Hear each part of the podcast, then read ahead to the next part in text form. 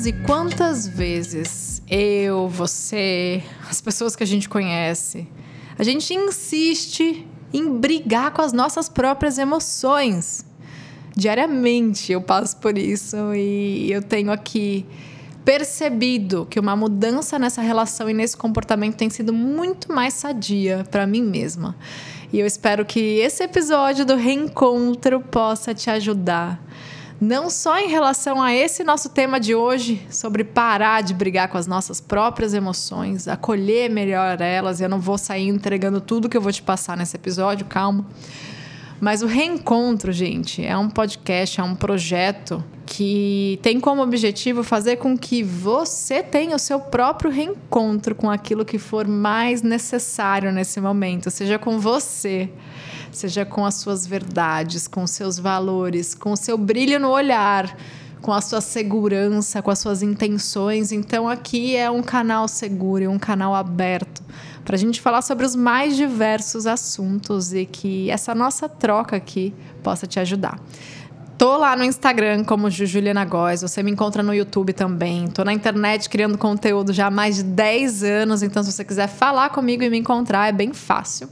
E vai ser uma alegria poder te encontrar em outras plataformas. Às vezes você está me assistindo no YouTube também, porque esses episódios estão sendo também transmitidos no meu canal do YouTube. E a ideia é que você compartilhe também, se gostar do conteúdo, para que ele possa chegar mais longe.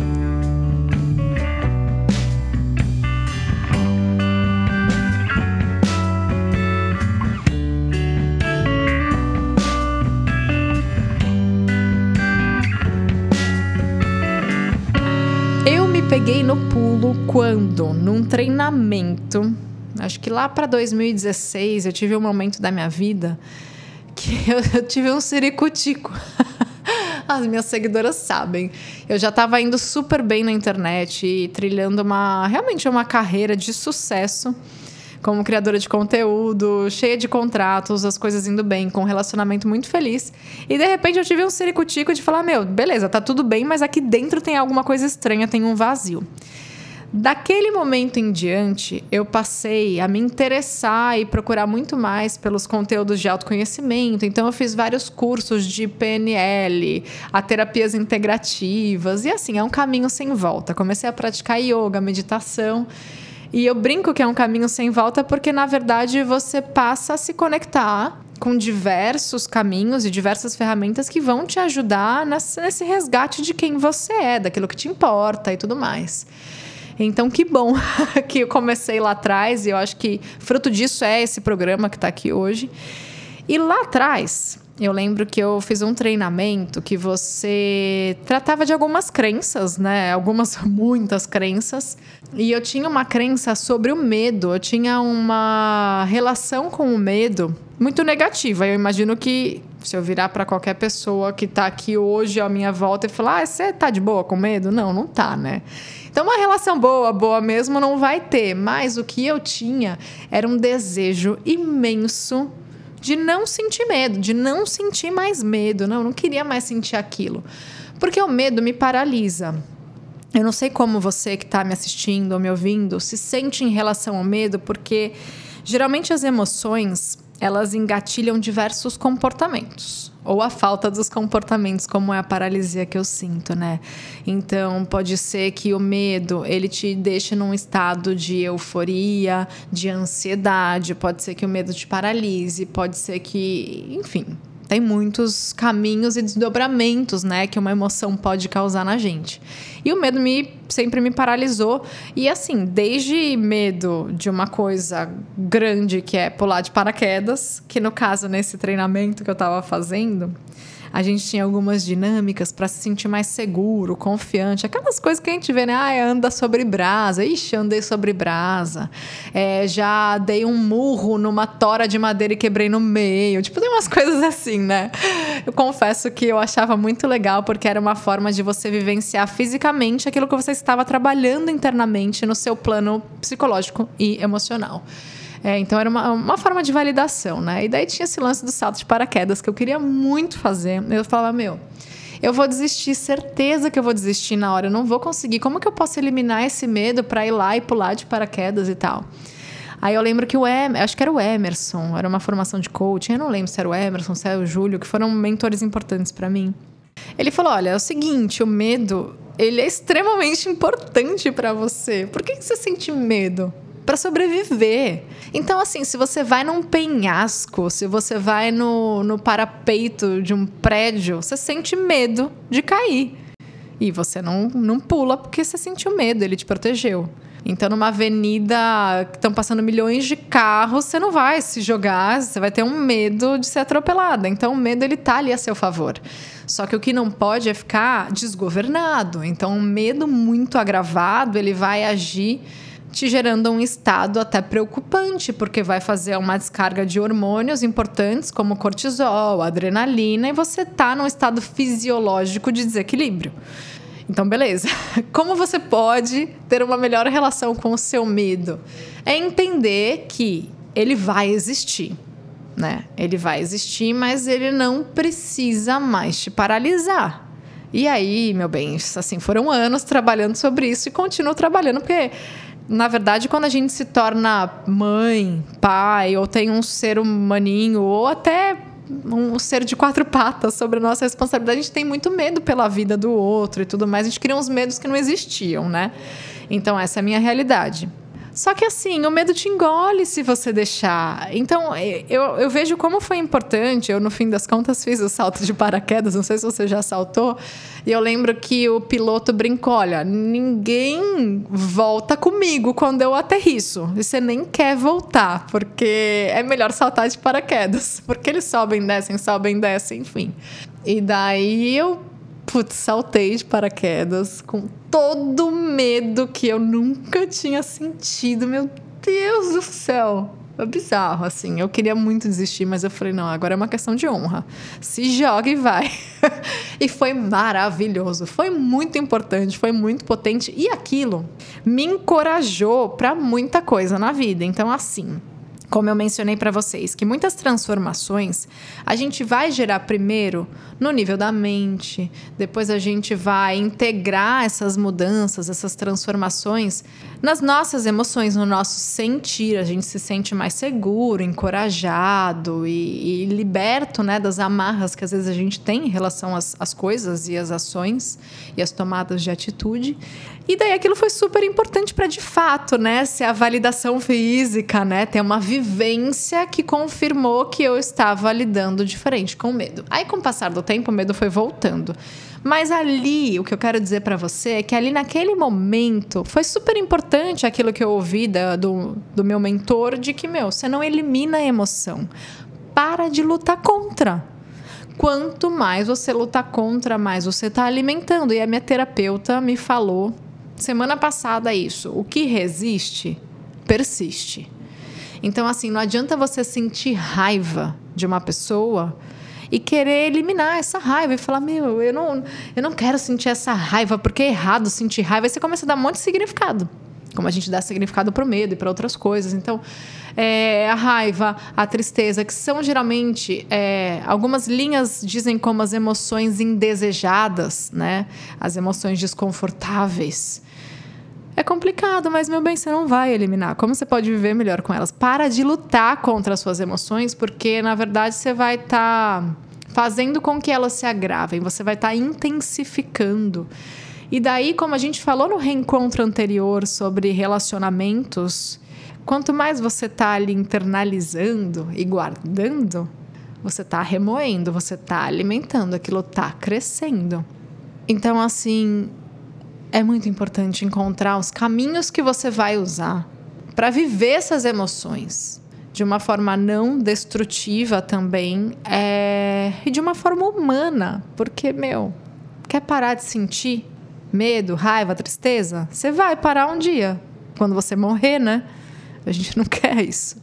Então, acho que nessa vida, além de, de muitas, muitos propósitos, um propósito muito claro para mim que todos nós temos é de aprender, a gente vem para aprender, a gente vem para se melhorar, né? Eu acho que é um processo do ser humano se aperfeiçoar, se melhorar, evoluir. E as emoções vão estar nessas pautas, entendeu? A gente vai aprender também a lidar com elas. E só que o primeiro passo para isso acontecer é você falar, beleza, então vamos embora. Ao invés de falar, não quero sentir, quero que isso pare, quero fugir disso, eu não vou fazer aquilo porque eu vou sentir isso. Não. Honre que você está vivo, que você está respirando, que você está aqui agora e que você vai continuar sentindo. E como é que você pode passar por tudo isso, né? Por todos esses turbilhões de uma forma menos desconfortável, se eu poderia dizer assim. O jeito mais humano é sentir. A emoção está ali para ser sentida. Não adianta lutar contra, fazer aquele lance de muda o foco, muda o foco, que funciona para muita coisa, mas algumas emoções precisam sim ser sentidas. E enquanto você luta contra, você mais alimenta. Então, quer lidar com a tristeza? O que, que você vai fazer? Você consegue chorar? Então chora. Vive o luto que você precisa viver, vive esse momento e deixa ele sendo dissolvido pelo simples fato de ser sentido. Sentir é manifestar. E manifestar é uma forma de externalizar, de pôr para fora. E daí você vai chorar, você vai para a caverna, né? Que seria o seu refúgio, ficar em silêncio. Não precisa ir para uma caverna, tá, gente? Que isso é uma expressão que a minha terapeuta usa muito, que ela fala: Meu, você precisa do seu momento toca. Você precisa do seu momento caverna. E o mundo tá ali querendo te pôr para jogo o tempo todo, na sua família, no seu trabalho e tal, e você não tem o seu momento de silêncio. Tem o seu momento de silêncio. Nem que seja cinco minutos no banheiro, fingindo que está fazendo cocô, para ter o seu momento de silêncio. Porque mães e pais entenderão que a gente usa bastante essa dinâmica. Então, assim, é abrir espaço. Só que para mim foi extremamente desafiador, porque o medo, o que, que você faz? Ah, eu vou lá sentir o medo. Não, né? Não é no dia a dia que você vai ficar, vou me jogar do bang jump. Isso eu não, não quero, não tenho, não pretendo fazer, mas assim, eu, recentemente eu fiz uma. Até gaguejei aqui, porque eu, a gente começa a falar do medo, já dá um negócio, né? Gatilhos. Mas a ideia aqui é que a gente melhore isso, tá? Então, recentemente eu fui numa tirolesa imensa que a minha filha de quatro anos foi. Eu estava me cagando de medo. Desculpa o palavreado, mas era isso. Não tenho como usar outras palavras. E a minha filha lá, eu me cagando em, duplo, em dose dupla, porque eu tenho medo, tenho muito medo dessas coisas de aventura, mas eu costumo ir. E eu tava com medo dela ver que eu tava com medo. Aí eu falei, pra que que eu vou esconder, né? Porque eu não queria passar medo pra ela. Dela falar, meu, se a minha mãe tá com medo, ferrou, eu vou ter que sentir medo agora. Não era essa ideia.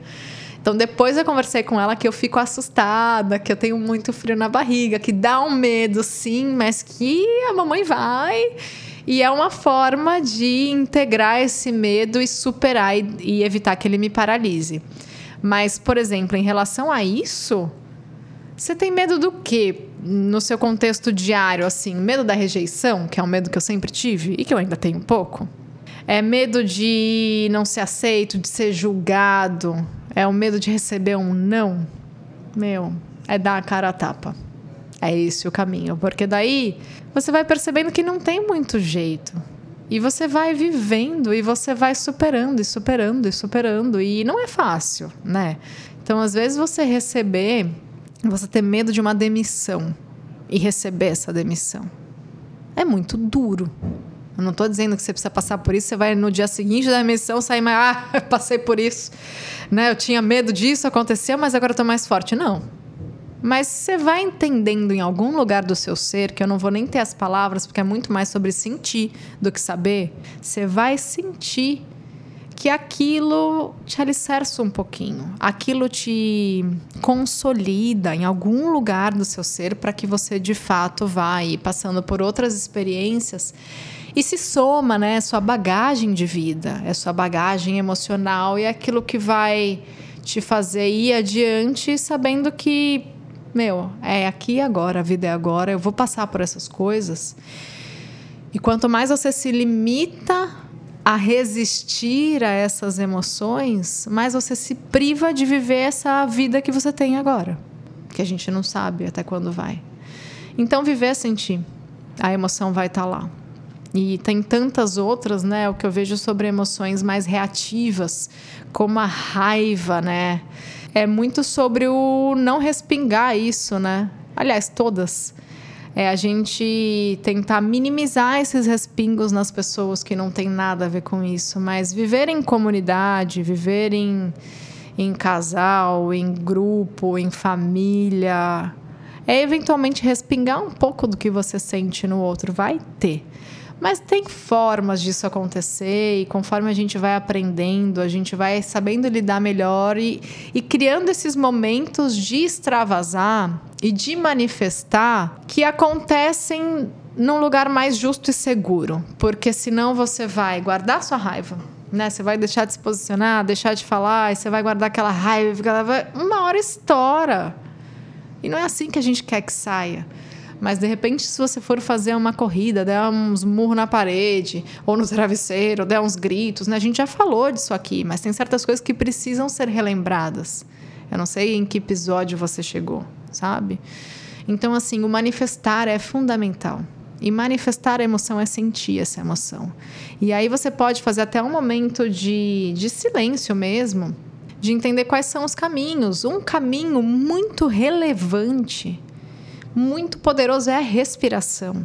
No yoga, né, que é uma atividade, uma filosofia, até hoje eu tenho dificuldade de definir o que é, porque é, é algo tão grande, né? Mas, poxa, tem mais de 5 mil anos. No yoga, os pranayamas são os exercícios respiratórios e eles são primordiais nesse controle da emoção. Eu não sei nem se a palavra é controle, tá? Porque controlar, eu acho que põe uma carga, né? Uma intensidade que não precisa. Mas de você poder apaziguar, de você poder. Entendeu? Criar esse respiro necessário para ter melhores reações diante das emoções. Eu quero propor para você, tudo bem se você está aí cozinhando, dirigindo, fazendo alguma tarefa, não tem problema. É, se você não puder colocar a mão no seu ventre, né, na região do umbigo e na região do peito, tudo bem, faz só respirando mesmo. E a ideia aqui de uma respiração que vai te ajudar a, inclusive, a reduzir os sintomas e a intensidade da ansiedade. Essa respiração é uma respiração quadrada, ela tem outros nomes, tá?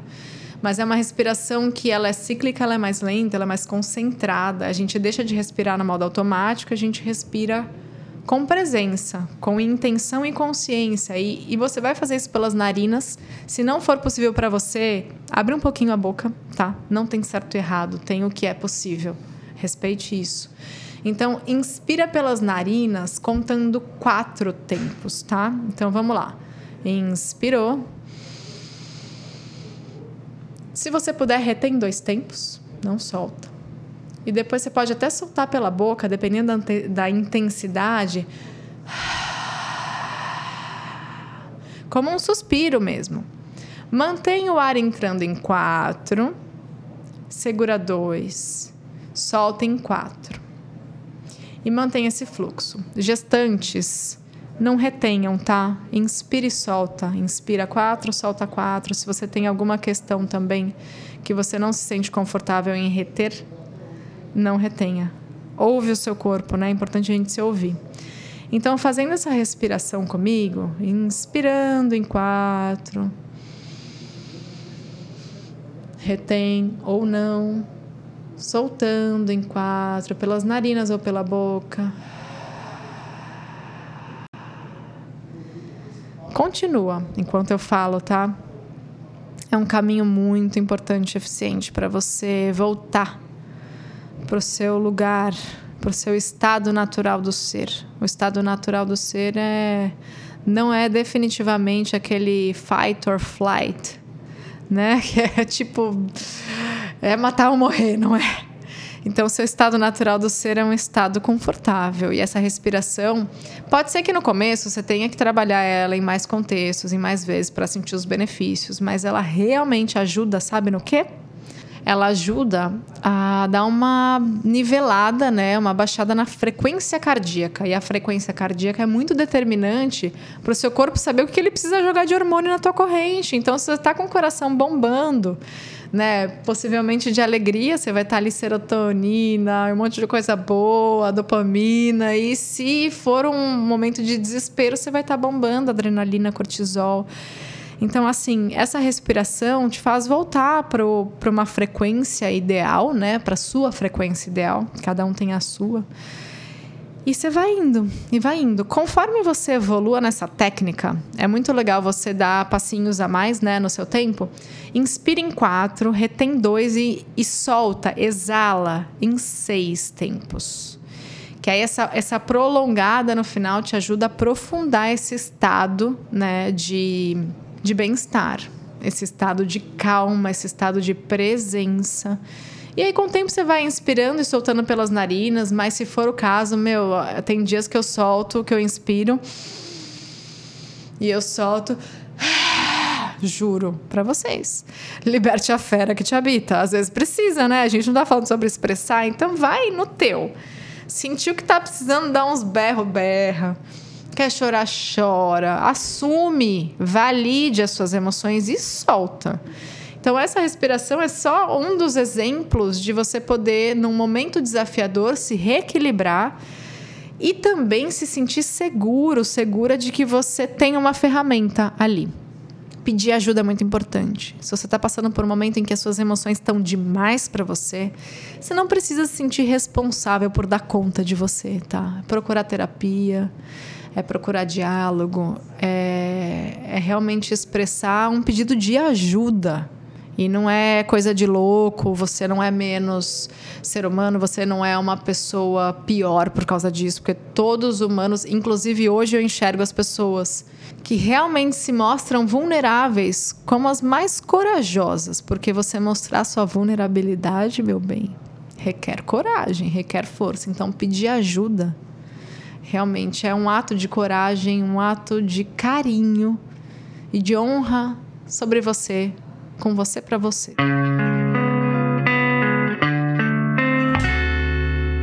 Então é sobre isso, meu bem. Falamos, né? Não resista às suas emoções. Para de brigar com elas. Vai, gente, vamos parar. Eu também. Eu tô, tô falando isso pra você e tô falando isso pra mim. Então vamos parar de brigar com as emoções, põe para fora, escreve no papel, queima, ou enterra, ou berra, ou fala alto, ou tem um diálogo com você no espelho, mas põe para fora, chora, vai para toca, para caverna. Mas é isso. É você tomar atitudes ao invés de ficar no nível da paralisia e deixar de sentir, deixar de querer sentir. Aí a gente deixa de viver. E não é essa a ideia. Esse foi mais um reencontro, nosso podcast, para a gente se reencontrar, inclusive com as nossas formas de sentir. Ai, gente, muito obrigada. Lembra, eu tô lá no Instagram, Juliana Góes, tô no YouTube, tô no TikTok, tô por aí. Tô por aí e tô por aqui te esperando no nosso próximo episódio, muito em breve. Um beijo para você que me ouviu, um beijo para você que me viu e foi uma honra estar com você. Até mais.